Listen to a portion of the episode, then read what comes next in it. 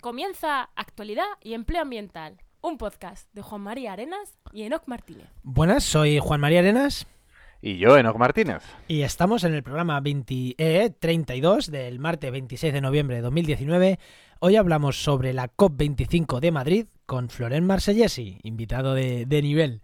Wow. Pero antes, y como siempre, ¿no? ¿Qué tal, qué tal tu semana? Muy bien, mi semana muy bien, pero yo creo que mejor que la tuya por la voz que me llevas, ¿eh? No, no, mi semana muy bien, pero tío, la voz. uf. De hecho, Y además va a ser... no, no, no, dilo, dilo, dilo, dilo. Es que va a ser muy interesante porque ahora cuando terminemos la presentación vamos a cortar y vamos a poner lo que hemos grabado hace una hora con Flore Monsillesi y se va a notar como que tu voz de repente o se va a mejorar, luego va, se va a ir perdiendo con el tiempo. Va a estar chulo. Sí, sí, es que, a ver, normalmente, ya vamos a contarlo entre hijos, esto es como la resistencia que la hacían en directo, pero no, todo el mundo sabe que no. Pues este es igual, ¿no? Nuestro programa normalmente hacemos falso directo, pero cosas de la vida, Floren solo podía hasta las... Estamos grabando hoy eh, lunes, no, no es un Solo secreto. podía- sí, hasta Solo podía la hasta las tarde. 5 de la tarde, Enoch temi- trabaja hasta las 3, eh, eh, materialmente imposible, eh, no será materialmente imposible hacer un programa, eh, llegar a casa Enoch, eh, preparar todo, grabar con él y, y hacer el programa porque al final eh, siempre se nos va, pues quien ha estado invitado con nosotros sabe que mínimo hora y media de programa se nos va. Sí, aunque luego queden menos, pero la Sí, verdad pero- es que una hora y media estamos aquí. Es- O, o, o- más. Entonces, bueno, pues lo que hemos hecho con él ha sido grabar toda la parte, que el programa no vais a notar diferencia apenas, salvo que al final no va a hacer recomendación. Pero eh, eh, el programa va a ser es. íntegro, sus 45 minutos siempre que haga el invitado, pues lo tendremos, pero lo hemos tenido que montar por partes y por eso yo estoy ya grabando el inicio ya sin, sin voz ninguna. El constipado, el constipado, este. Tener niños pequeños en casa es estar constipado todo el invierno. Bueno, venga, pues yo voy a contar, eh, simplemente voy a contar que este fin de semana me fui a las HAPCAS, que es un nombre muy chulo, que son las Jornadas Académicos Profesionales de Ciencias Ambientales, que se realizan una vez al año. Eh, fuimos en Murcia, todas las asociaciones todos los colegios de ambientólogos de España. Y bueno, estuvimos eh, ahí Verónica, que es la gerente, y, y Verónica Said Izquierdo y yo, eh, estuvimos en representación del Colegio de Ambientólogos de Madrid y nada, hemos, hemos tirado ahí en Murcia todo el fin de semana, pues viendo el futuro, el presente, estas cosas, ver planificaciones y de todo un poco. ¿Y tú qué tal? Pues yo, eh, ya sé, con, con la voz tocada, pero espero que me aguante la semana, que tengo una semana dura de podcast. Sí. Sí, eh, pues nada, pues ya, ya una de las web que os decía que ya estaba, pues ya está. eh, la web de grupos de investigación se llama cambiumresearch.eu. Cambium, de Cambium del Cambium de las plantas, Cambium con M, research de investigación.eu, lo dejaremos en la nota del programa, por si queréis entrar a cotillar. La verdad es, creo que ha sacado una web. Por el nombre me da que es una web dedicada a la investigación, ¿puede ser? Sí, sí. Sí, sí, del grupo de investigación de la Universidad de Valladolid, de Chemi Olano. eh, y, la verdad que estoy contento con el resultado que ha habido. Y luego también, eh, pues esta semana, como, como ya todas las semanas, pues avanzando en nuestra futura red de podcast. Una red de podcast de ciencia, medio ambiente y naturaleza, que como ya lo hemos dicho en la red, en el programa este paralelo que estamos haciendo, en el que vamos contando, que el podcast que se llama Montando una red de podcast, en el que vamos contando cómo vamos montando ¿Cómo nuestra red de podcast, en un alarde de originalidad. Eh, ya lo hemos dicho, que es una red que va a estar centrada en ciencia, medio ambiente y naturaleza, pues ahí hemos estado avanzando y, y, y eso, pues todas las semanas le estamos dedicando X horas a, a eso y creo que merece la pena. Sí. Y decir una cosa, eh, buscamos... si que se está buscando empleo, estás en tu lugar.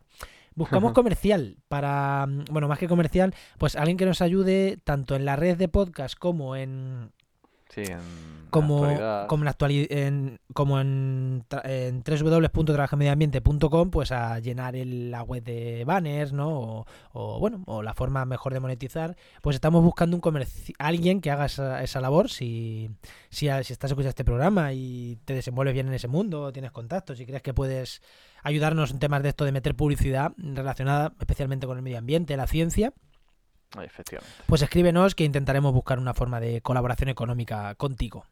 Eh, escríbenos a www.trabajaenmedioambiente.com barra contacto o directamente a escríbenos arroba trabajaenmedioambiente.com.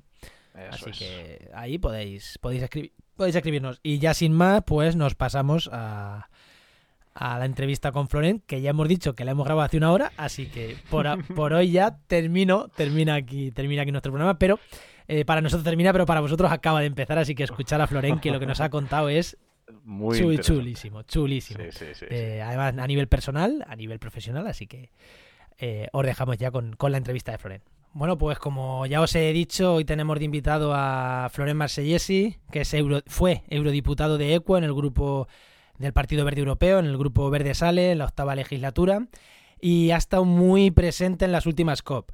Eh, bueno, de Eso Florent, es. Quien lo conozca sabe que tiene una trayectoria en el mundo del- de la ecología política y de los grupos, del grupo verde, tanto en España como a nivel europeo, muy, muy, muy, muy amplia, y considerábamos que era la persona idónea cuando dijimos de hacer un programa de la COP, pues yo dije, Pues sí. Floren, Floren es, es el, el ideal. Entonces, buena Floren. Hola, ¿qué tal?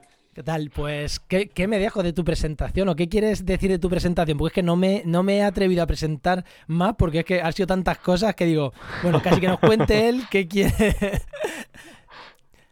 Bueno, yo solamente decir que yo soy una persona como muchas que intenta solucionar los temas que tenemos encima de la mesa, que es intentar que esta sociedad, esta sociedad entendido como de forma global, ¿no? no solamente eh, la española, sino también la europea y la mundial, pues tengamos un, un futuro. Yo soy un padre, tengo dos hijas y me gustaría poder mirarles a los ojos todos los días. Eso es lo que intento hacer. Entonces yo, a mí me ha tocado hacerlo en política y estoy muy contento porque es, yo es un ámbito muy importante pero ojo, yo pienso que todos los ámbitos son importantes porque ahora mismo tenemos que ir cambiando el sistema de forma profunda, eh, tanto en la política como en las ONGs, eh, como en las empresas y como en la vida diaria de cada persona. Con lo cual, yo soy solamente pues, una persona que lucha por un mundo más justo y sostenible, donde yo pueda hacerlo, sea en mi vida personal o en política.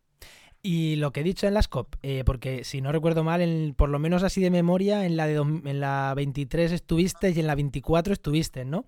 Que Bueno, ya estuve desde la 21, vamos. Desde la estuve ya en- de la sí, así 21, que- ¿ves? Yo digo, de memoria seguro que en la 23 y la 24 seguro, digo, no sé si alguna más. ¿Y qué participación tuviste en las, en las COP? Porque en algunas estado en plenarias, tú hablando y demás, ¿no?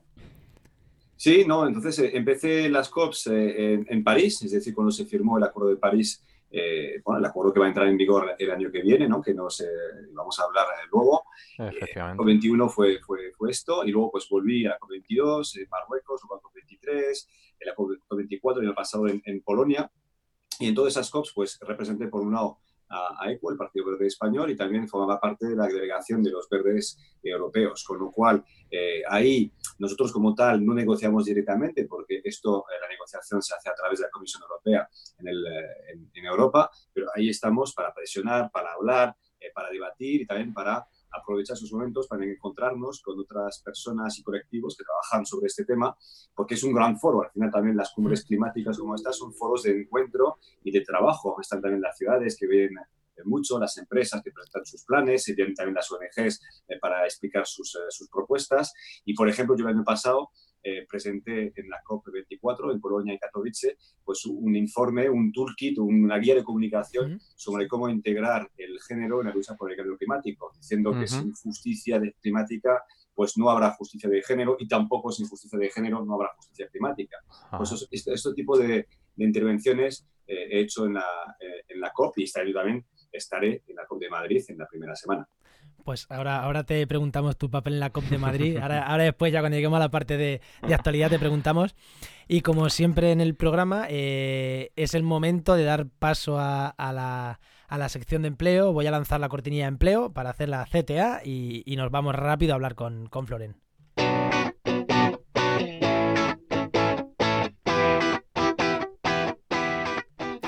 Y ya sabéis que este programa está auspiciado o se produce gracias a la web trabajenmedioambiente.com, la web donde mi compañero Enos Martínez pues tiene actualizada y mete ofertas del sector del medio ambiente.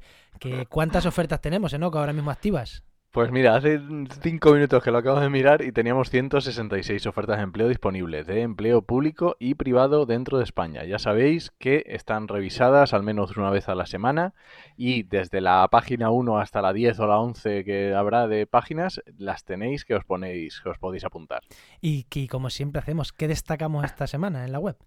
Pues mira, esta semana vamos a destacar los empleos. Sabéis que te categorizamos los empleos dependiendo si es para gente sin experiencia, para gente con un, entre un año y tres años de experiencia y para, mm, para más de tres años de experiencia, senior, ¿no? Y justamente haciendo los cálculos me he dado cuenta que es que es casi, casi, casi un tercio porque justamente los de más de tres años de experiencia eh, son el 34% del total, o sea que es que es tal cual. O sea que, hay trabajo para gente senior en medio ambiente, ofertas de empleo, así que entra a nuestra web, que ahí, que ahí la vais a ver, recordad, www.trabajemediambiente.com. Eso es. Y como siempre cuando estamos en esta sección, le preguntamos a, nuestro, a nuestro invitado por su trayectoria más profesional, ¿no? Eso es, en el mundo del empleo. Así que ahí tengo que decir si he encontrado trabajo en esta web. No, no, no, no. Lo veo difícil, que esta es demasiado nueva. Esta es demasiado nueva, demasiado nueva. Llevamos unos meses nada más funcionando. parece muy buena, parece muy buena, seguro, vamos. Pues mi trayectoria, pues básicamente yo soy de formación ingeniero de caminos, eh, pero rápidamente, por mucho que me haya gustado muchísimo mi, formación, me di cuenta que esto no era lo mío. ¿Llegaste a ejercer? Y llegué a ejercer al principio, eh, ahí haciendo cimentaciones para edificios, pero me di cuenta que no era lo mío porque a mí ahí me pedían hacer cálculos, me pedían hacer eh, edificios, simplemente que yo entendiera por qué lo hacía. Entonces, esta cuestión de sentido ha sido muy importante luego en todo el resto de, de mi vida en general, porque me gusta saber por qué hago las cosas. Y eso tiene mucho que ver con la crisis ecológica, de hecho, ¿no? Si tenemos que hacer algo, pues que sea para un fin, que tenga utilidad social y tenga utilidad ambiental. Por eso luego, después de ingeniería, me orienté hacia el urbanismo. Eso fue el paso justamente quizás más político, ¿no? Es decir, ¿por qué hacemos la ciudad? El urbanismo es esto, es organizar la ciudad y darle sentido. Entonces ahí me fui, bueno, yo estudié en Francia al principio, eh, ingeniero en Lyon y luego me fui a Ciencias Políticas a París, eh, donde tuve un máster de, urbanismo. Y ahí empecé a pensar de forma un poco más holística y a entender el, por qué hacemos las, las, cosas. Y luego, pues la vida me ha llevado también a, España, un poco más adelante, eh, viviendo en Bilbao, pues me fui a hacer también un máster de cooperación internacional. Eh, un máster ahí porque también siempre me ha, me ha, llevado eh, esta dimensión internacional, de solidaridad internacional y de saber que todo lo que hacemos aquí pues tiene consecuencias en otros países y al revés, no nos olvidemos, ¿no? que todos somos interdependientes y ahí viene esta, esta trayectoria eh, profesional. Y además lo gracioso es que ahora yo doy cursos, doy clases en este máster, así que he vuelto, pero ya como, como profe, y doy además clases sobre cómo la ecología cambia la cooperación y el desarrollo. Ostras, qué bueno. Qué interesante. Sí, no, me mola mucho este, esta clase. Además, cada año vuelvo a ver los alumnos, ver cómo mejoran de año en año. No son los mismos, pero sí que se puede ver eh, los conocimientos que tienen los alumnos y van cambiando mucho y la crisis ecológica es cada vez más presente conceptos que no tenían hace 10 años, ya los tienen hoy en día, se entienden mucho mejor. Entonces yo también tengo que adaptar mis, mis, clases, porque yo no puedo decir lo mismo que hace 10 años, desde luego. Y pero, es un lujo, es un lujo adaptar las clases porque has subido el nivel, tienes que sentirte muy bien. Sí, sí, sí, además yo puedo ir ahí y puedo profundizar más cosas, ¿no? Yo me lo paso muy bien en mis clases de Bilbao. Y luego, pues pasé a trabajar, eh, bueno, a trabajar un poco en, en Chapas, con los zapatistas, como cooperante. Eh, también ahí fue pues una inmersión directa, ¿no? Porque ver la diferencia de, calidad de vida o de vida simplemente que tenemos entre los países europeos, sea donde sea, ¿eh? yo, la verdad es que todos vivimos bastante iguales en Europa, eh, con la forma de vida que tenían pues en los caracoles, ¿no? los famosos caracoles zapatistas, que son las comunidades indígenas donde ellos se autogobiernan, pues desde luego eh, yo aprendí muchísimo, seguramente ellos de nosotros aprenden, pero nosotros aprendemos muchísimo de ellos también en dos sentidos. Entonces esto ha sido una, mi primera experiencia de inmersión total en lo que es eh, la cooperación nacional y luego seguí trabajando en una ONG, una ONG en el País Vasco, eh, sobre temas de medio ambiente, ecología, participación ciudadana, procesos de participación ciudadana en el, País Vasco. Y después de esto, pues sufrimos la, crisis, la famosa crisis de 2008, que se llevó adelante muchas empresas, pero también se llevó adelante muchísimas ONGs. Eso tenemos que recordarlo, porque al final los ONGs pues, reciben subvenciones y lo primero que se corta cuando ya no hay son las ingresos, bueno, eso es, son eh, pues, eh, los eslabones más débiles, que suelen ser los eslabones de eh, solidaridad, internacional, lo primero que se corta, ¿no? Entonces ahí nos fuimos al carajo, como se suele decir. no pudimos aguantar más allá de 2010 y me puse a mi cuenta también, pues trabajando también como consultor sobre temas iguales que hacía antes en la, ONG. Y después de esto, pues llegué a ser eh, eurodiputado. Ahí en 2014 llegaron las elecciones, me presenté a primarias de ECUO. Eh, hicimos las primeras primarias. Yo creo que, si no recuerdo mal, ¿no? fueron las primeras, eh, primeras primarias que se, se hacían en este espacio político y las gané. Eh, fue, era el, el Challenger, era yo, y la gané. Fue buena, ¿no? buen recuerdo porque yo creo que yo tengo también mis críticas sobre las primarias, viendo cómo se llevan a cabo hoy en día, ahora que parece más que Igual no vamos de tema, pero menuda diferencia de las primarias aquellas a las primarias que se ven en algunos partidos, ¿eh? Sí, por eso es interesante ver cómo se, se, hace, porque yo creo que ahora mismo pues hemos pasado del otro lado de las primarias, que solamente se utilizan para, mm, ni más que más que un plebiscito para los que ya mandan.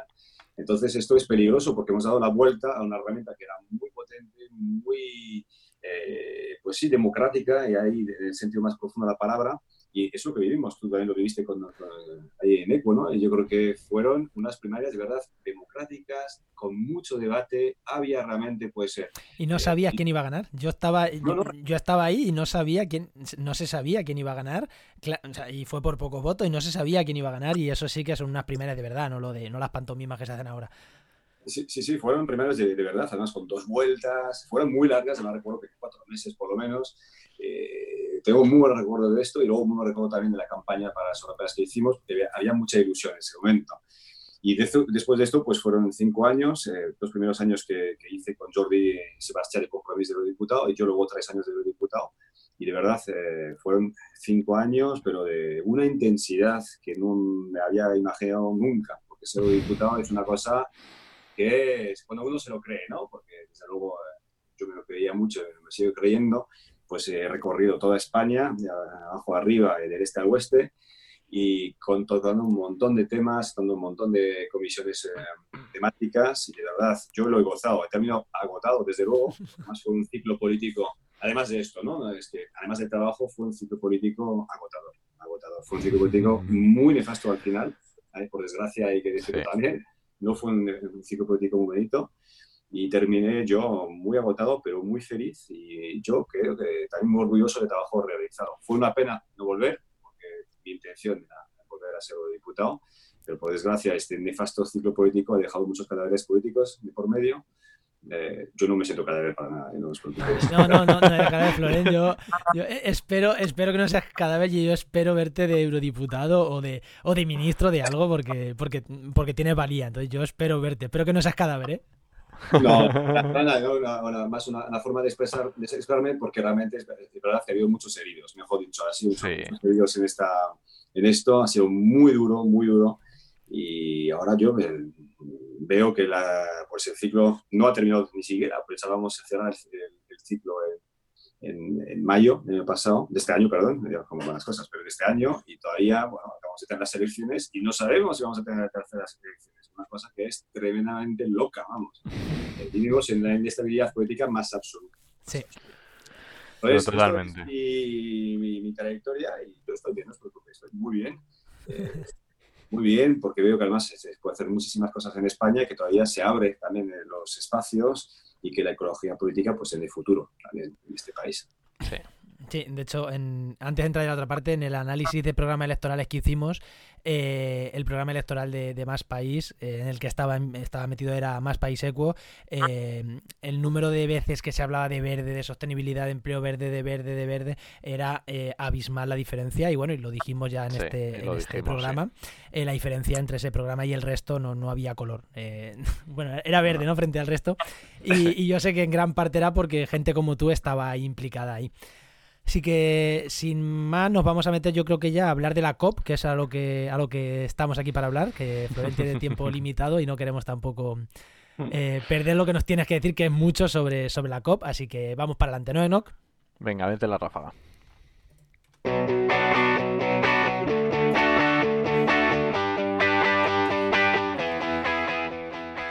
Y como ya hemos dicho, hoy vamos a hablar de la COP, de la COP25 que se celebra en Madrid, por si algún despistado no lo sabe, que vamos, ya dudo que esté escuchando este programa y no lo sepa. y casi la primera pregunta es, eh, ¿qué supone eh, para el clima una COP? ¿Qué supone la, una cumbre del clima para, para el propio clima? Bueno, eh... ahí. La primera, rápido. Lo que supone, pues es un encuentro internacional, con lo cual supone mover a 20.000 personas.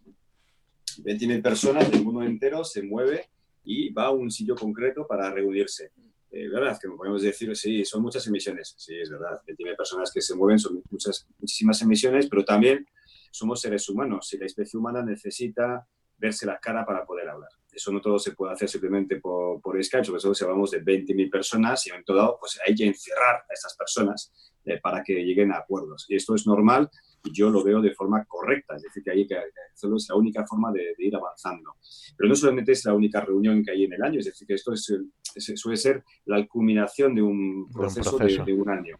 Eso es porque cada año tenemos una presidencia diferente para las COPs, para las cumbres climáticas, y esta presidencia lleva diferentes reuniones en diferentes puntos del, del mundo. Suele ser, en general, eh, Bonn, porque Bonn es la sede oficial de las cumbres climáticas.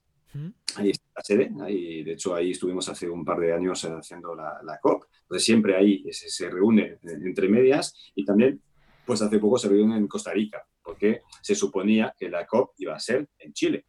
Y al estar en Chile, pues América Latina tenía pues este papel de, de anfitrión.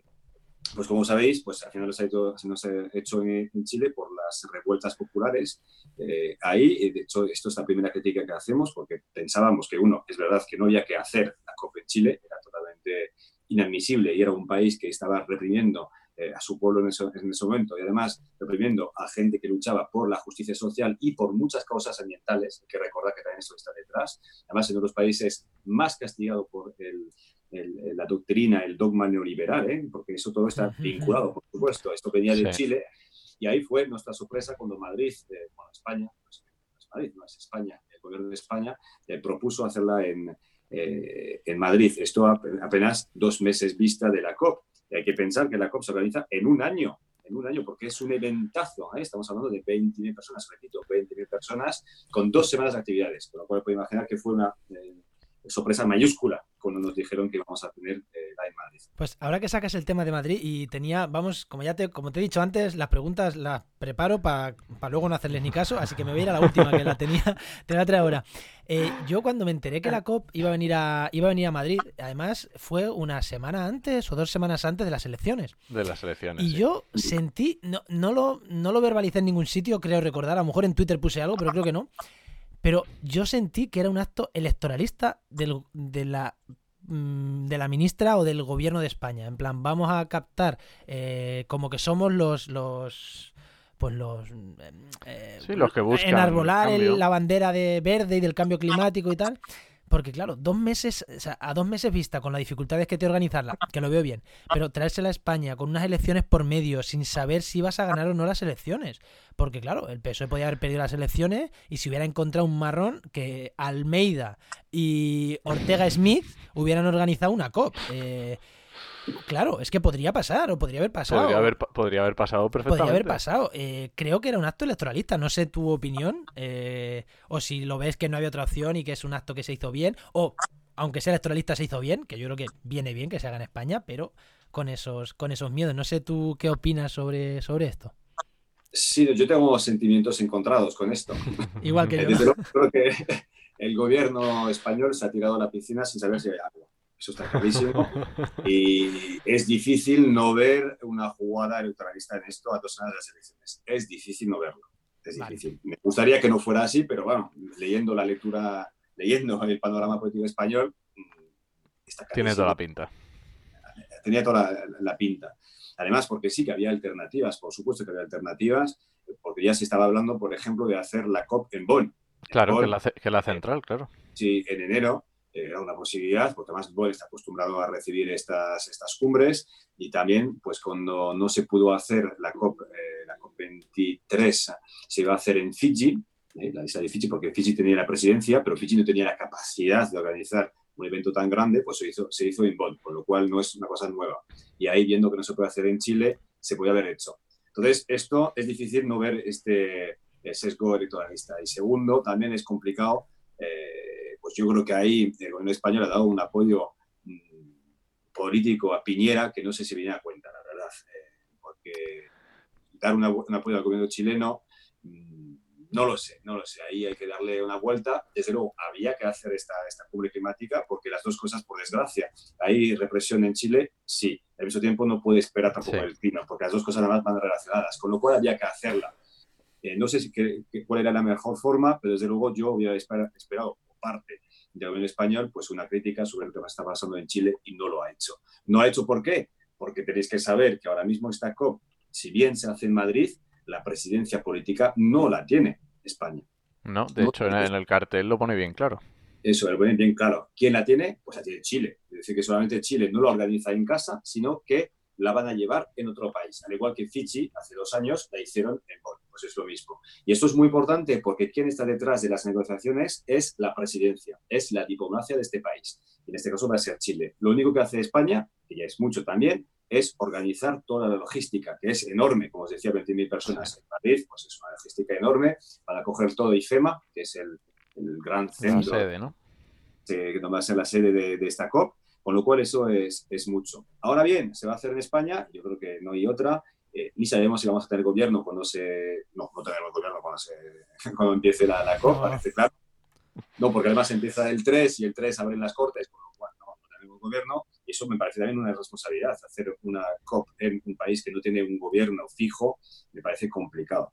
Pero vamos a ver el lado bueno de las cosas y por eso, por eso decía que tenemos sentimientos encontrados, yo y mucha gente ecologista, es que ahora que se, se hace aquí y la necesitamos como agua de, agua de mayo, tener una COP para seguir adelante con el trabajo, pues luego tenemos que hacer lo máximo para que salga bien. Entonces ahí es la otra parte de las cosas porque el cambio climático no espera. De hecho, ya está aquí el cambio climático y tenemos que sacar, sacar esto adelante. Y también para España, vamos a decir, dar un poco, dar la vuelta, pues también es una herramienta de presión. Pues Sánchez ha querido que se hiciera en España, pues va a recibir también la otra parte, es que es mucho mayor presión para que el gobierno que salga eh, de esto, y espero que sea un gobierno, tal y como se anuncia, que vaya por eh, bueno, por lo menos luchar por la justicia social y sostenibilidad, pues tenga mucho mayor compromiso de cara a su reducción de emisiones y su lucha a favor de una sociedad más sostenible.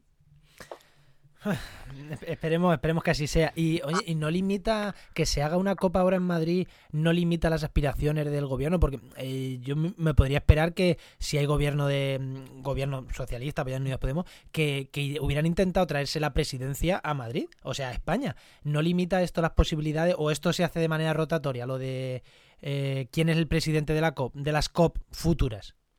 Sí, es rotatorio y se decide en cada COP. Cada COP decide el siguiente. Es decir, eh, ¿quién suele tener la presidencia? Pues tiene la presidencia el, país anfitrión y el país que era anfitrión el año anterior. Entonces es una presidencia compartida. ¿vale? Entonces ahora mismo, pues ¿quién la tiene? Pues el año pasado estamos en Polonia, Polonia, Polonia ha ido pasando poco a poco eh, a Chile toda la presidencia y ahora mismo la presidencia plena es de Chile. Y para el año que viene será en Escocia y con lo cual Chile irá pasando poco a poco a Escocia la presidencia y llegamos a Glasgow el año que viene y ahí será Escocia que lo, lo, haga al 100%. Entonces, las, presidencias tienen que ver con el lugar de celebración y el lugar de celebración se hace cada año en una parte geográfica diferente. El mundo se divide, según esto, en cinco partes, mm, más o menos. Ah, y, va saltando, ¿no? Eso va saltando y por eso siempre vuelve más o menos a los mismos, ¿no? Porque además en África del Norte lo único que organiza es Marruecos, entonces cada cinco años en Marruecos. Entonces, eh, y Polonia. Polonia también es el único que quiere organizar por parte de... Por además no son continentes como tal, antes que políticos, sino que son lugares geográficos. Europa no está entera. Bueno, es un poco lío. Creo que es que esto me creía que con Marruecos y Polonia siempre vais a topar cada cinco años porque son los únicos de su zona que, lo quieren organizar. Eh, el año que viene toca Europa como tal, porque son cinco años después de París, de hecho, ¿no? París era...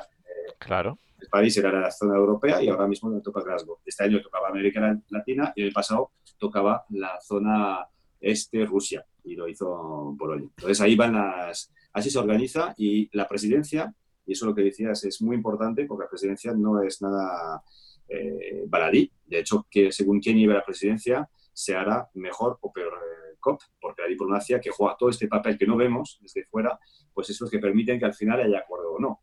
Bueno, este año no jugamos un acuerdo. Si queremos, vamos a entrar en qué se juega este año, pero este año no se va a firmar ningún, acuerdo, con lo cual ahí la presidencia no es tan importante. Fue muy importante, por ejemplo, en París, donde la presidencia francesa jugó un papel maravilloso, hay que decirlo, muy bueno.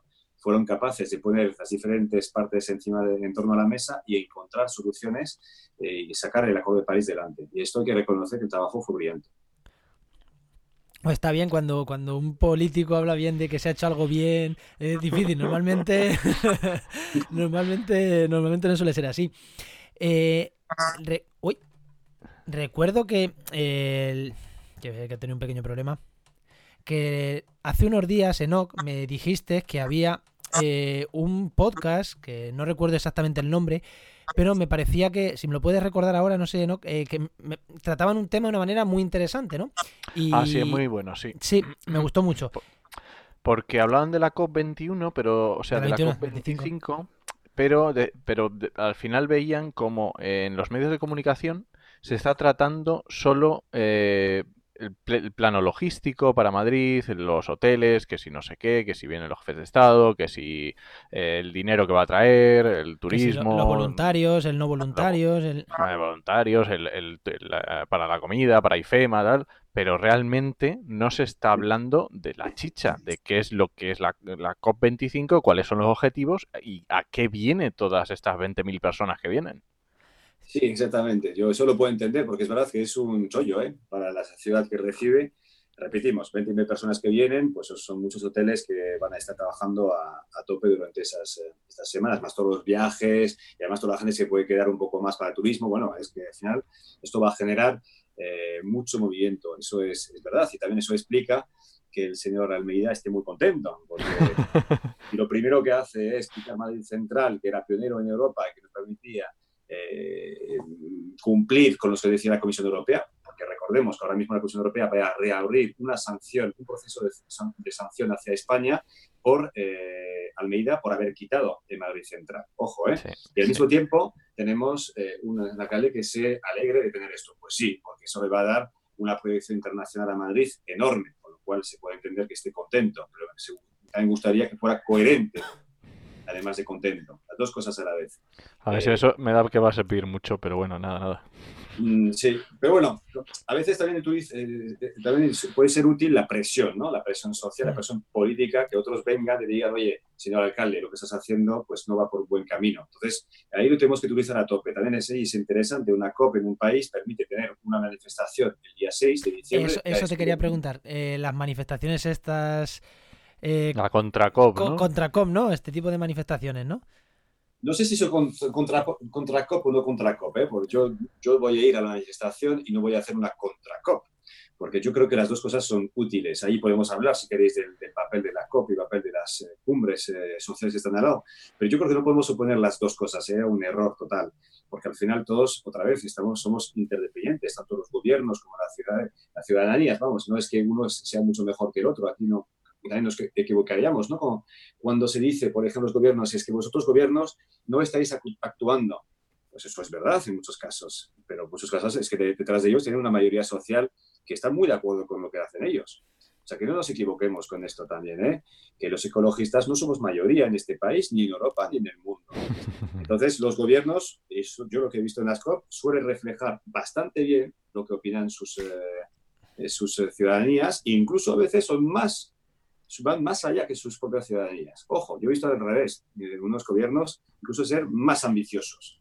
Entonces, tenemos que hacer las dos cosas. Tenemos que pensar que tenemos que tener una ciudadanía cada vez más, eh, más despierta sobre los temas ambientales, una ciudadanía que presione, por supuesto, a sus gobiernos, porque si estamos en la calle, los gobiernos harán más cosas en, en la cumbre, y en su tiempo también una ciudadanía que no espere a los gobiernos para avanzar. Es decir, que muchas cosas se pueden hacer el día al día, no solamente con ciudadano personal, sino también de forma colectiva, sea donde sea trabajemos, donde cultivemos cosas, con más compañeros, en los sindicatos, en las empresas, en las ONGs, me da igual, sea donde sea, se pueden hacer muchas cosas. Entonces es muy importante pensar de forma más interdependiente que uno contra el otro. No, así no es. Entonces la, la, manifestación viene muy bien y espero que haya cuanto más gente posible en la calle. Repito, el viernes 6 de diciembre a las 6 en Atocha, ahí, de ahí saldrá la manifestación y cuanto más gente hay, pues más gente será posible para presionar a los gobiernos, empezando por el nuestro, por el nuestro en este caso, por supuesto, porque además se estará negociando todavía el gobierno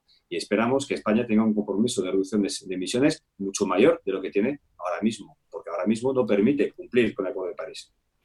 Es que e, esa última frase que has dicho es clave. O sea, el Acuerdo de París ya lo hemos tomado y mm, se está acercando la fecha mm, y tampoco queda tanto. El Acuerdo de París tampoco es un, esto de que en el 2100. Sí, sí, efectivamente, tienes toda razón. Entonces, el Acuerdo de París entra en vigor el año que viene, en 2020. Entonces, eh, eh, esta cumbre, eh, para explicar un poco el procedimiento, el proceso, se firma el Acuerdo de París en 2015, se ratifica el año siguiente, súper rápido, porque necesitamos más de un 60% de países que representan el 55% de emisiones, lo ratificarán. Eso se ha hecho en tiempo récord, que fue una muy buena noticia. por desgracia, luego Estados Unidos se salió del Acuerdo de París con Trump.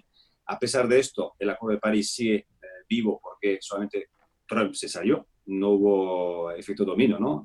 Menos mal, eso mostró la, resistencia que tenía el Acuerdo de París. Y además, esperamos que si Trump pierde la selección el año que viene, pues enseguida podría volver eh, Estados Unidos dentro del Acuerdo de París. Si a los demócratas hay posibilidad de que Trump ni siquiera consiga hacer, hacer salir o sacar a Estados Unidos del, del, acuerdo. Pero... Confío poco. Esperamos, eso veremos, crucemos los dedos, pero crucemos los dedos, pero es posible todavía. Entonces, se firma en 2015, se ratifica en 2016 y entra en vigor, es decir, que realmente se aplica como tal, esta ley internacional se aplica en 2020. Entonces, este año lo único que se va a hacer realmente en esta COP, que podemos llamar una COP de transición hacia el año que viene, es terminar de afinar la reglamentación de, los, de, los, acuerdos. Son acuerdos que son muy complejos, muy técnicos, hay que entrar en todos los detalles para que esto pueda funcionar. Entonces, este último año es entrar en los detalles para estar seguro que el año que viene funcione bien. ¿vale? Esto es el objetivo de, esta COP. Con lo cual, no tenéis que esperar, ni vosotros, ni los oyentes, ni una gran firma al final, como hubo en, en 2015. De eso no se va a tratar. ¿vale? Lo que se va a tratar es afinar los detalles que quedan por, por, Que muchas veces es lo más importante. Sí, son, son, muy, tienes toda razón, porque sabemos que los detalles se encuentran ahí seguramente muchas cosas. Por eso es importante, pero ahí no se va a firmar nada al final. Se va a seguir trabajando para que el año que viene pueda entrar en vigor. Y el año que viene va a ser muy importante la, la COP26, que ya podemos avisar, la 26, porque es cuando a la entrada en vigor se puede revisar eh, los compromisos de todos los países. Entonces, ahora mismo el objetivo del Acuerdo de París es no subir la temperatura, temperatura hasta el final de este siglo más de un grado y medio. Este es el, objetivo. Sin embargo, con los compromisos actuales, estamos en más de 3 grados de aumento de temperatura. Con lo cual, los países tienen que tomar una decisión mucho más ambiciosa para que esto eh, sea posible. Y esto es el trabajo que estamos haciendo de ahora, que vamos a presionar en esta, en esta COP y vamos a ir hasta el año que viene. España ya ha dicho que iba a aumentar un poco, pero no es suficiente. La Unión Europea también ha prometido esto, pero necesitamos que todos los países se comprometan a mucho más, porque nos estamos jugando mucho. Porque hoy habéis visto la noticia, ¿no? Que estamos en el nivel más alto de emisiones de gases de efecto, invernadero, con lo cual esto es una emergencia más absoluta.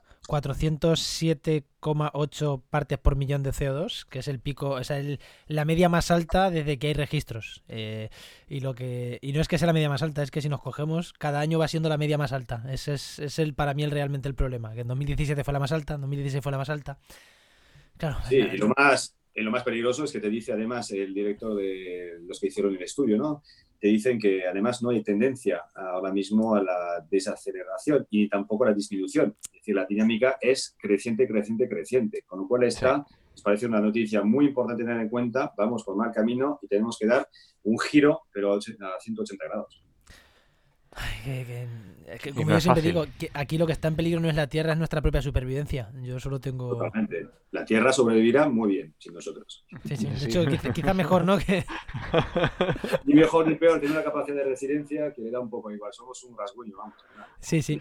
Oye, ¿y ¿Qué papel? Porque has dicho que vuelves a estar en la COP, pero claro, el año, el año pasado estabas como eurodiputado, además ibas con una ponencia importante de, de género. Es, ¿Qué papel juegas, aquí a lo personal, qué papel juegas tú este año en la COP? Porque vas a estar también. ¿Qué papel juegas y por qué estás ahí? Sí, sobre todo este año lo que hacemos es una delegación de, de ECO. Entonces tenemos un grupo de ECO que estará siguiendo la COP durante las, las dos semanas para poder informar lo que está pasando más o menos dentro. A mí me tocará estar la primera semana para poder informar también a vosotros si queréis y a cualquier eh, persona que esté fuera de la COP, pues de los avances que, puede haber. Por tanto, mi papel, sobre todo, pues es hacer seguimiento y también aportar mi experiencia, porque después de cuatro COPs de dentro, pues ahí, eh, como saber cómo funciona estas COPs, pues es más fácil para poder descifrar hacia afuera justamente pues las cosas más técnicas o políticas que están pasando detrás de las puertas de IFEMA. Y ahora que lo dices, em, también sería interesante, ¿eres bastante activo en Twitter o cómo te seguimos para echar un vistazo o cómo lo ves? Sí, a ver, yo en Twitter estoy, en Facebook también, pero te voy a hacer una, confidencia. Yo en Twitter intento bajar el ritmo desde hace ya meses y tiempo, porque yo creo que esa sociedad tiene demasiado capacidad, demasiado... Eh, está demasiado Twitter, twitterizada. La política, ha sufrido, la política de la vida en general ha sufrido mucho de esta twitterización de la, de, la vida, con lo cual espero que sí me podéis encontrar en Twitter, pero no esperéis un tweet cada segundo, cada minuto, porque también tenemos que tener tiempo de pensar y tiempo de pensar lo vamos a escribir y ser capaz de utilizar y poner Twitter en su, en su sitio. El sitio no es que Twitter mande la política de la COP, nosotros utilicemos esto como medio de comunicación e información y debate si hiciera falta, pero realmente que las cosas estén en su sitio y yo intento poner un poco de orden en mi vida tuterada. A mí me encanta, a mí me encanta, me conformaría con un Twitter, con un tweet eh, por la noche un poco meditado, me, vamos, me encantaría. Así lo haremos, intentaremos. Y luego cuando, claro, ahora has estado hablando de, tu, de tu papel en la COP, pero mm, digamos, los que tenemos un poco de relación con el ecosistema madrileño, ¿vale? Yo soy del Colegio de Ambientólogos de Madrid y bueno, participo en el CONAMA, en la Coordinadora Estatal de Ciencias Ambientales.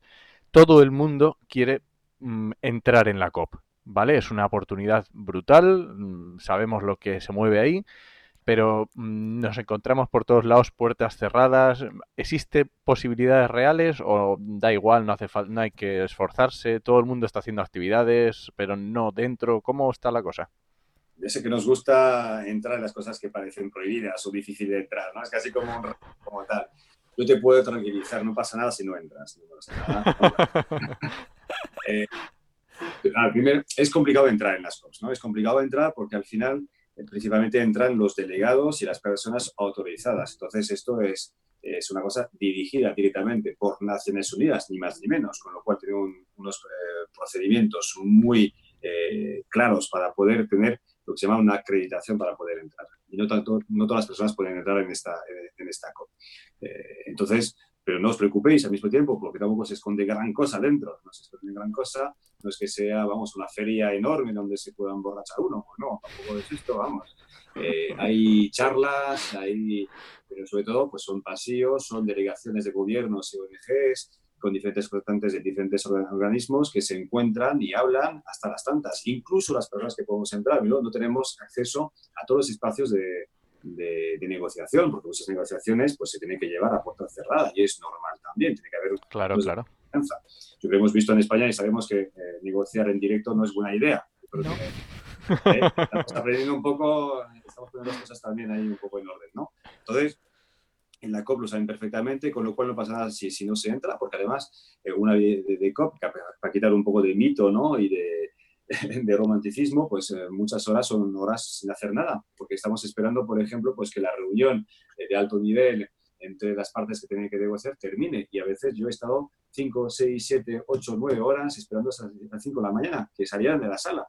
Entonces, esto puede ser una COP, puede ser mucho tiempo de espera y de pasillo al esperar. Bueno, ahí me encuentro con el comisario, me encuentro con, con otro y ahí nos entregamos información, nos tomamos un, un agua esperando que pase las cosas. Entonces, las negociaciones eh, son cosas eh, un poco especiales que hay que vivir para ver cómo, cómo son, porque hay tiempo muerto durante horas y de repente salen los negociadores y tienen el acuerdo. Y ahí donde tenemos que reunir todos. Y de repente tenemos que hacer en media hora lo que habíamos hecho en una semana.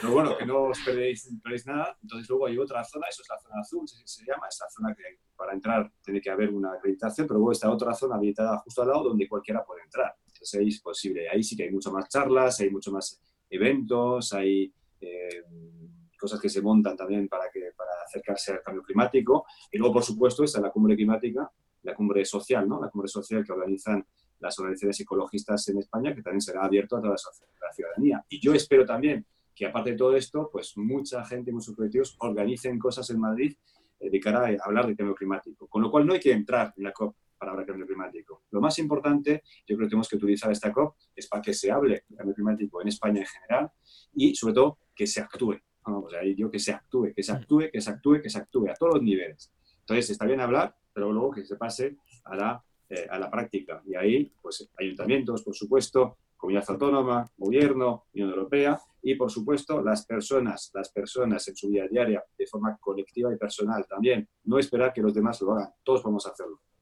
Pues, eh, joder, eh, casi. Eh, es que lo ha cerrado tan bien y sabiendo que Flores se tiene que ir, que no sé yo si me atrevo a preguntar algo más. Que esta pregunta, eh, nada, simplemente decirlo que nos la hacía, este, esta reflexión, esta pregunta, esta pregunta que hacía Enoch, nos la hacía Pedro Turro de Verdes Digitales, que en nuestro grupo de Telegram.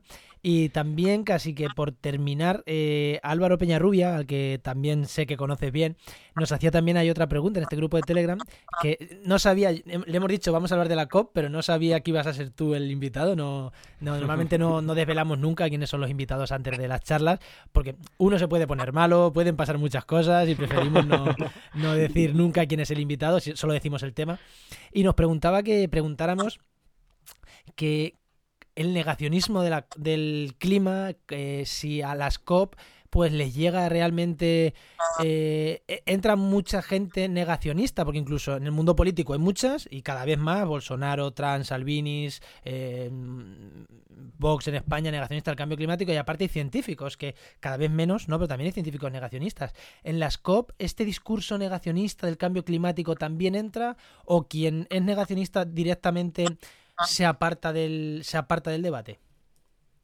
Pues eh, yo creo que el negacionismo casi ya no existe en las COPs como tal. No existe porque, a ver, el consenso científico es muy alto, más allá de alguna oveja negra, el 99% de los científicos están de acuerdo ahora mismo sobre, sobre esto. Y en las COPs, eh, pues no hay negacionismo. Yo no lo he visto desde hace tiempo. Lo que hay sí son intereses muy divergentes, eso está clarísimo.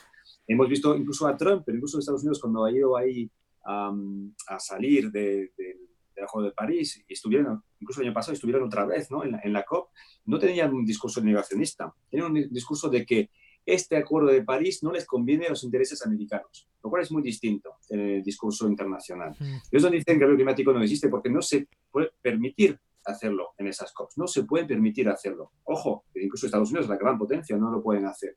Y ojo, incluso Bolsonaro, que es, eso sí, lo sabemos, negacionista, pero su administración se está quedando. Brasil se está quedando algo de París. No quieren salir ahora mismo, porque saben perfectamente si se salen, eh, se ponen al margen de, la comunidad internacional. ¿Lo puede hacer Estados Unidos? Sí, porque sigue siendo una potencia, la potencia internacional. ¿Pero lo puede hacer Brasil? No pueden, no pueden hacerlo, con lo cual tampoco pueden llevar su discurso negacionista. Pero sí lo que tenemos dentro de la COP eh, son, eh, como decía, eh, intereses muy distintos, porque cada país aquí va a contar su historia, porque cada país tiene su horizonte, cada país tiene su interés que quiere defender. Eso sí, eso, lo podemos imaginar. Entonces yo recuerdo que es una anécdota de COP21, pues que negociaba en nombre de Arabia Saudí, por ejemplo, porque en general todos negocian, pues suelen mandar sus ministerios, suministros de, de medio ambiente, transición ecológica o el equivalente. Y pues eh, Arabia Saudí, como no tiene, no, tiene, no sé por qué, pero lo tiene, eh, mandaban a su ministerio de petróleo. Entonces, claro, cuando tenéis el ministerio de petróleo que está negociando reducir las emisiones de CO2, os podéis imaginar los intereses que va a defender. Pues esto es Y con lo cual ahí pues se creaba también pues grupos de intereses, grupos de apoyo entre ellos con alianzas muy extrañas, por ejemplo, Unión Europea eh, muy aliada con los países eh, de la Polinesia, ¿no? de los países ahí, las pequeñas islas eh, del Pacífico. Eh, luego pues tuvimos una alianza de Obama con la Unión Europea, incluso con China. Luego tuvimos unas alianzas contrarias a más ambición entre Arabia Saudí y Venezuela, ¿no? Porque por mucho Venezuela luego el socialismo del siglo XXI, pues ellos defendían primero sus intereses petroleros, pues ahí teníamos pues a Arabia Saudí, con Venezuela, con Polonia, pues ahí dentro, también dentro del bloque europeo tenemos a Ovejas Negras y Polonia es la Arabia Saudí de, Europa. Europa. Aunque están evolucionando también, ¿eh? en, algunos años se mueven mucho, sobre todo por el carbón, no por el petróleo en su caso.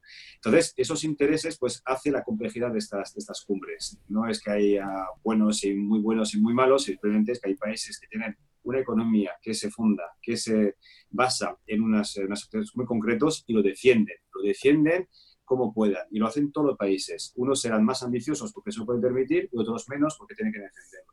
Y luego, pues también había la lucha, y va a haber la lucha este año otra vez, sobre quién financia, quién paga esto. Esto es una lucha que está siempre eh, de por medio y es una lucha fundamental, porque claro, ¿quién va a pagar el desastre ecológico y climático? Sobre todo la transición, ¿no? Más allá de lo que va mal, ¿cómo se hace para que vaya mejor? Eso es la transición ecológica. Entonces ahí, pues, ¿quién paga?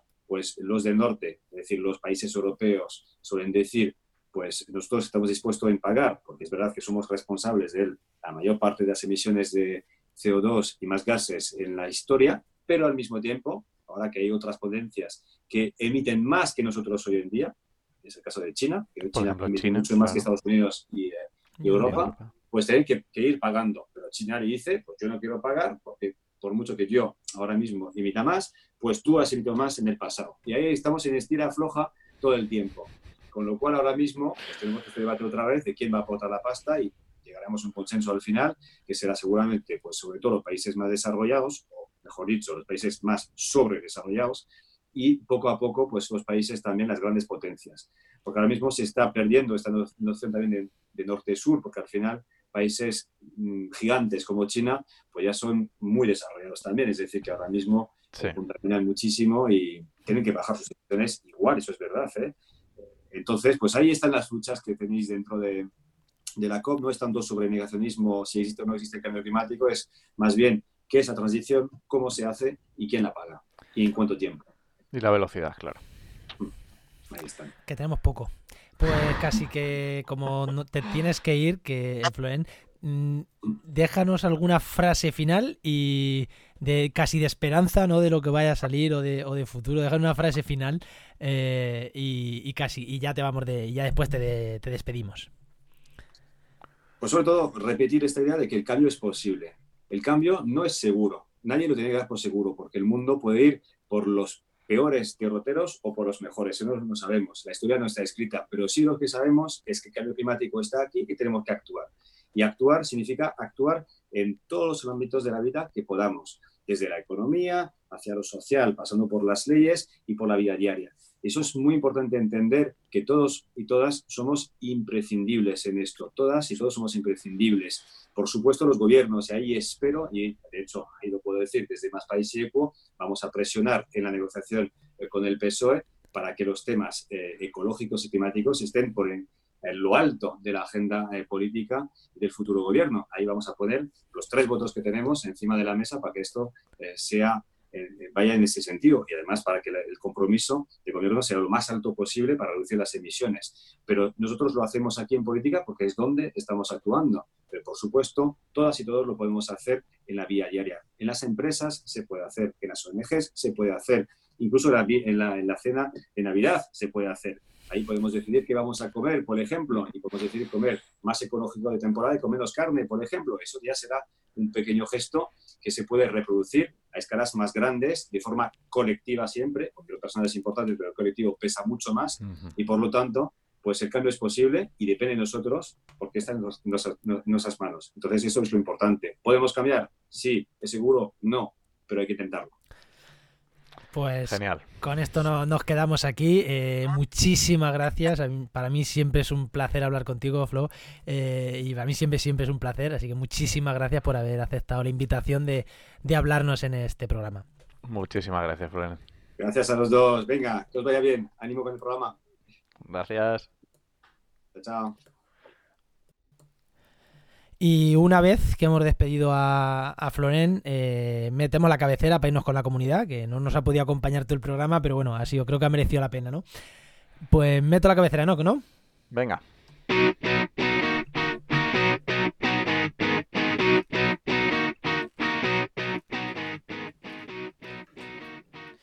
Y vamos con la comunidad, con la comunidad como siempre, después de actualidad, pues con la comunidad y lo que nos dicen nuestros oyentes por las redes sociales y especialmente por nuestro grupo de Telegram. Ya hemos dicho que, que tanto Pedro Turro como Álvaro Peñarrubia nos dejaron unos, unos comentarios que ya le hemos hecho a Floren. Eh, y, y, ahora pues toca el resto de comentarios que nos han ido dejando en el grupo, que no eran en relación directa a este último programa y casi, ¿no? Que empezamos por el de Marta San, Marta Sanmed. San Mamed o algo así, ¿no? San, San- Mam- San Mamed, Sí, efectivamente. que en Marta Telegram es- se llama Marmota. Como molan los nick. Sí, sí, a mí me encanta. Yo cuando veo algunos nick de esos que es como, qué grande. Bueno, pues mm, Marta Samed es, eh, bueno, es, es- es blogger, eh, tiene, colabora en podcast y, bueno, una crack. Y nos contaba cómo no había, había escrito un artículo sobre el tema de la gran bellotada, que hablamos hace ya unos programas, y nos decía literalmente, dice, a ver si lo encuentro, eh, vamos, básicamente lo que venía a decir era que había cambiado su visión de la gran bellotada después de escucharnos, lo cual es una pasada. Sí, sí, sí. Y ella lo que puso fue en, el artículo que ella ha puesto, al final puso una nota como en plan, bueno, pues mm, si quieres escuchar una visión diferente y, y juzgar tú mismo, pues nos enlazó el, el programa de la Gran Bellotada, que estuvo muy bien. Y eso que fuimos unos faltones, nos metimos con todo Dios, nos reímos de... Pero bueno, pero al final nuestro, es nuestro... Es como somos. Hay días que somos más faltones, otros menos, depende de lo cabreados que estemos. Pero es como somos, así que... Y eso, qué, qué- qué gusto, ¿no? Cuando alguien te comenta, ¿no? Y entras, entras al perfil y te encuentras una persona de este nivel como Marta, que Sí, es la colaboradora de la brújula de la escóbula, dices tú, pero bueno, ¿quién me está, quién me está comentando, no? Te, te llevas un subidón, te llevas un subidón cuando Sí, gente sí, así sí. te, Fue una pasada. Gente así te comenta, sí, sí, igual que, igual que nos ha pasado varias veces, ¿no? Gente que nos ha comentado.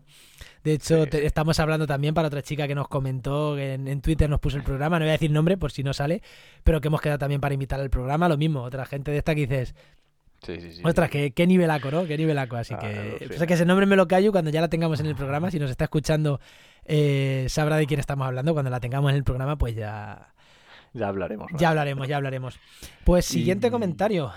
Déjame que pase al otro, porque hablando de antiguos programas, también nos Ah. comentó Alicia Mateos, que ya la hemos Mm. tenido en el programa como, como invitada, y luego tenemos eh, esto en Twitter, ¿vale? Eh, un usuario que es también es Wedge, eh, Wedge of Nabu, ¿vale? Eh, comentaron, así- comentaron sobre el tema de la contaminación de partículas de los neumáticos, que fue cuando estuvimos hablando de, de que Sí, con Álvaro Peñarrubia, ¿no? Que estuvimos eso es que tampoco, que también los, los neumáticos contaminan y los frenos y, y, bueno, también es un punto a tener en cuenta, que no es solo lo- el- la gasolina o el diésel o lo que sea, ¿no? Y luego muy interesante también, eh, Mario, que ya lo hemos tenido bastantes veces por aquí comentando, nos hizo notar que... Sí, eh, comentando, te- pero este, este no ha pasado nunca por el programa. ¿eh? Yo que sé, Bueno, tendremos que buscar una ahora- excusa para que venga Habrá que día, hacer ¿no? algo, sí. Nos avisó porque efectivamente eh, ahora mismo está eh, abierto en participación pública el proyecto de Real Decreto, lo voy a leer, proyecto de Real Decreto por el que se aprueba el Reglamento de Eficiencia Energética de Instalaciones de Alumbrado Exterior y sus instrucciones técnicas complementarias, que básicamente es contaminación lumínica. Entonces, hasta el 1 de diciembre está abierto. Si queréis participar, muy interesante y yo creo que merece la pena hacer participaciones en este tipo de, de normativas y reglamentos. Sí, para, eso se, hacen- se abre una participación pública, para que la gente participe. Eh, creo, que, es. creo que está bien que, que estas cosas se abran. Eh, creo que la- las abren porque están obligadas a abrirlas, pero eh, seguro que si reciben ayuda, si reciben comentarios, pues igual el que lo reciba no le hace mucha gracia, o Sí, igual, hombre, sí. y- o igual el que lo reciba dice, uy, qué idea más buena, ¿no? Pues Sí, sí, sí. Oye, y, y otra cosa que antes se me ha olvidado, que hemos hablado de, me has preguntado por el, me has dicho que lo habíamos escuchado, le hemos hecho una pregunta a Florent sobre el, el que había escuchado en un podcast y quiero citarlo, que al final no lo he citado, y es el, el podcast de la Luciérnaga, que era el que hablaba de esta visión de la COP mm, solo desde el negocio de, de Madrid. sí, Entonces, tenías que haberlo citado antes, que parece que no lo hemos querido decir. se me ha olvidado. no, he- no me he puesto con la pregunta y es eso, el podcast de la Luciérnaga, de noche tras noche. Muy interesante. Muy interesante, ¿no? Eh, sí, la verdad que el programa ese es muy interesante. Sí. Pues no sé si tenemos alguna cosa más de oyentes y si no, decir siempre, como siempre, eh, los oyentes, tenemos nuestro canal de Telegram, eh, Actualidad Empleo Ambiental, ahí tenéis el grupo de Telegram. También aceptamos comentarios en redes sociales, citarnos y tal. En redes sociales es más fácil que se nos pase alguno. Ahí no, no aseguramos nada, pero con el hashtag actualidad y empleo ambiental, pues intentamos recogerlo, que fue el que puso la chica esta que os hemos dicho, que no vamos a decir quién es todavía. Y, y también en nuestro formulario de contacto, trabajamediambiente.com barra contacto, eh, ahí también podéis mandarnos vuestras preguntas y recordar, no solo de medio ambiente, eh, también de empleo, que podéis preguntarnos de empleo, de funcionamiento de nuestra web, de lo que queráis. Eso es. Que últimamente solo nos habléis de medio ambiente, pero este programa se llama Actualidad y Empleo Ambiental. que parece que esa parte se queda siempre olvidada, ¿no? Eh, La gente parece que le gusta más lo del opinar de medio ambiente que de empleo, pero bueno, puede ser que a alguien le pueda en algún momento dado interesar. Pues sin más nos vamos con el networking. Vamos allá.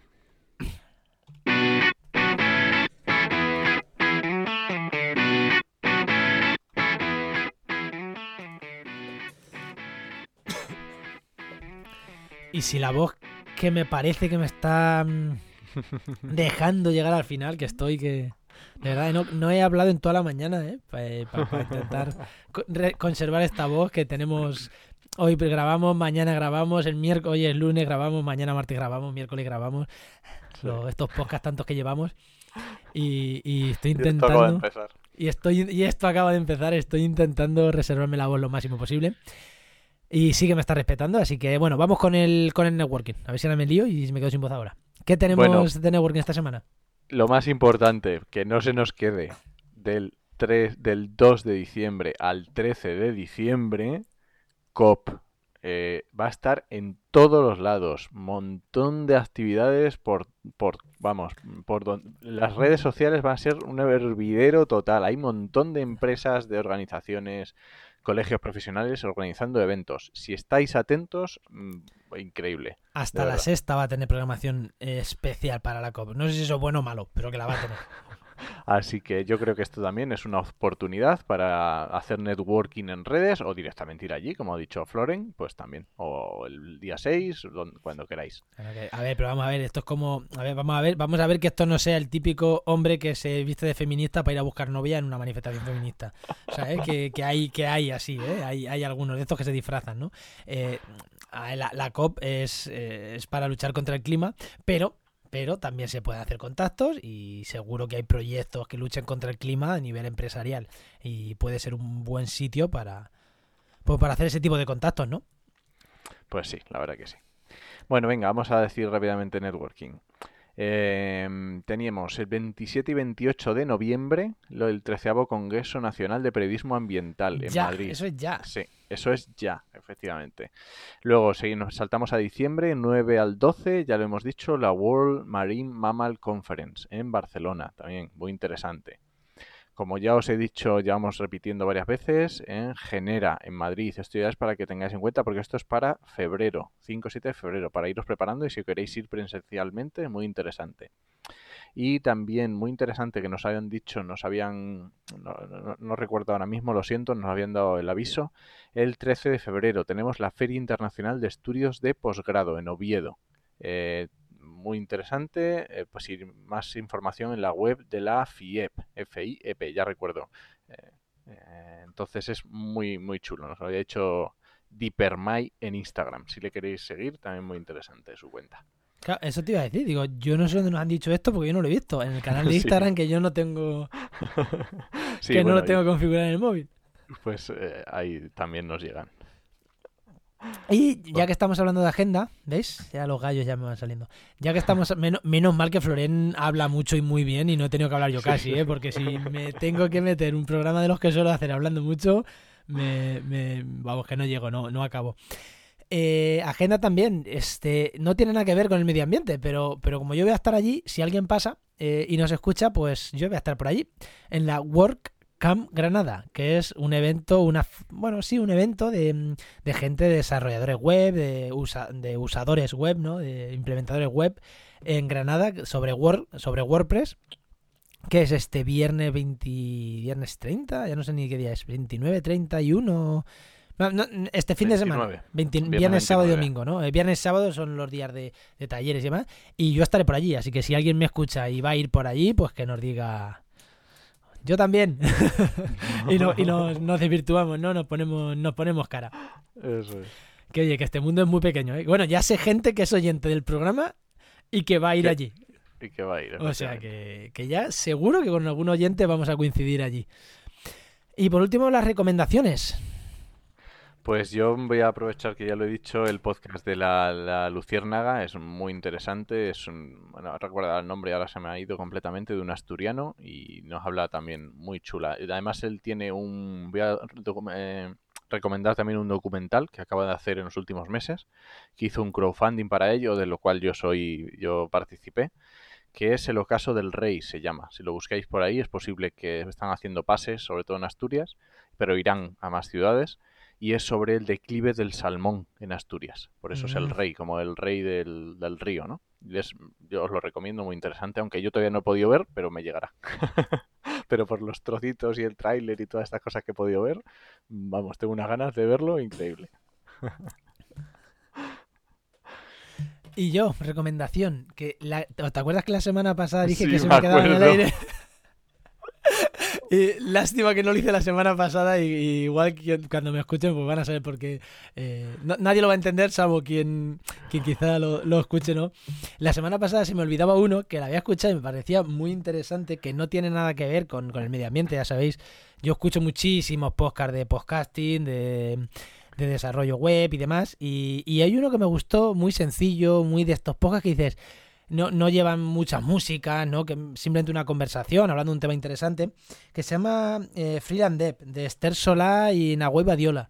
Eh, son dos desarrolladores eh, web en WordPress y, la verdad que, que, cuentan cosas interesantes más en el desarrollo web, porque por ejemplo, la semana pasada estuvieron hablando sobre una herramienta que se llama LastPass, que es para gestionar eh, contraseñas de usuario y es gratuita. Gratuita, bueno, tiene versión de pago, versión gratuita, pero yo la estoy usando de manera gratuita y está genial. Eh, y aunque no sea desarrollador web, eh, todo el mundo tenemos 57.000 servicios con contraseñas, cinco cuentas de correo, la cuenta de correo de la empresa, de la personal, la de la asociación que entramos una vez cada 15 días y el Twitter una vez cada tres meses y cada vez que entramos se nos olvida la contraseña y tenemos que restaurarla y mandarle al colega la nueva contraseña, pues ese tipo de cosas, si usamos un gestor de contraseñas, como, porque es que además siempre me pasa, yo en mi casa las tengo apuntadas, y siempre, siempre, siempre que tengo que acceder, no estoy en casa, porque en casa ya lo tengo guardado. Claro, lo tengo guardado en el ordenador. Cuando yo tengo que acceder a los correos o a los Twitter o tales, cuando me pilla en Granada, en mi pueblo, en no sé dónde.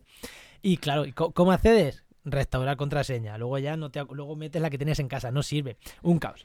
Entonces hablaban de esta herramienta eh, de que se llama LastPass y el programa la verdad que está muy bien, es de desarrollo web, pero pero tiene esta hablan de estas cosas que está que está muy bien, eh, así que lo recomiendo. Freeland Dev se llama. Muy bien, muy bien. Y vamos cerrando, ¿no? ¿Qué? He llegado, he llegado al final. La semana pasada eras tú el que estabas fatal y esta soy sí, yo. es verdad que... me estoy recuperando todavía, pero bueno. Tú ya te estás, sí, pero bueno, tú ya, tú ya estás mejor. Ya, por lo menos en la voz no se nota. Bueno, luego no sé, no sé si voy a poder borrar todas las toses que dan en el programa, así que si se me escucha alguna, lo siento mucho porque es que tosí unas cuantas veces, voy a intentar borrarlas todas, pero no sé si se me van a saltar alguna. Que no pues nos vemos eh, bueno como siempre decimos a los oyentes recuerda que nos puedes escuchar en un montón de sitios. Allá donde nos busques estamos y si en algún software de escucha de podcast no, no aparecemos, pues decírnoslo que intentaremos solucionarlo, pero en principio estamos en todos, en Ivos, en Spotify, en, en todos estamos. Incluso en YouTube. Y eh, sí, ¿verdad? Estamos en YouTube. Sí, sí, sí, como digo, recuerda que os esperamos la semana que viene. Recuerda, no, os esperamos la semana que viene en actualidad y empleo ambiental. Y durante toda la semana en www.trabajenmedioambiente.com y nuestras redes sociales. Nos escuchamos. Adiós.